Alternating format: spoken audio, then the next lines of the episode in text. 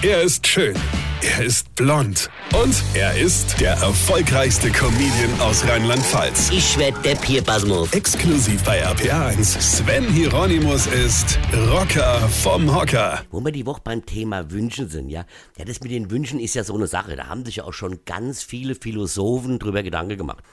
Also Philosophen sind Alkoholiker, die im Vollzug Sachen aufschreiben, die keiner versteht, die sie noch nicht mal selbst verstehen, ja.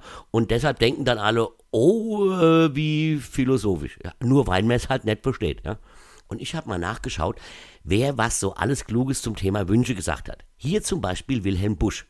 Ein jeder Wunsch, wenn er erfüllt, kriegt augenblicklich Junge sehe ich jetzt nicht so. Also wir haben uns ein Kind gewünscht, aber es kam nicht augenblicklich und es war kein Junge, sondern es war ein Mädchen. Also das stimmt ja schon mal nicht, Herr Busch, ja. Ich sage ja, der Alkohol, ja.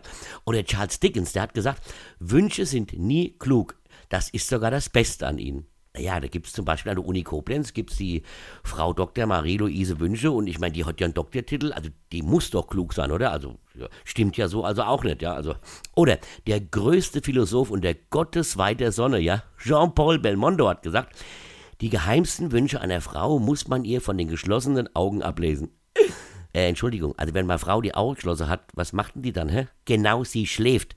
Also wäre wahrscheinlich ihr geheimster Wunsch zu schlafen und dass ich sie dabei in Ruhe lasse. Ja? Okay, toll. Also, ich glaube, ich lasse mich direkt scheiden. Ihr seht also, Philosophen saufe gern, schwätze dann dummes Zeug, werden dann aber zitiert, weil es alle ganz toll finden.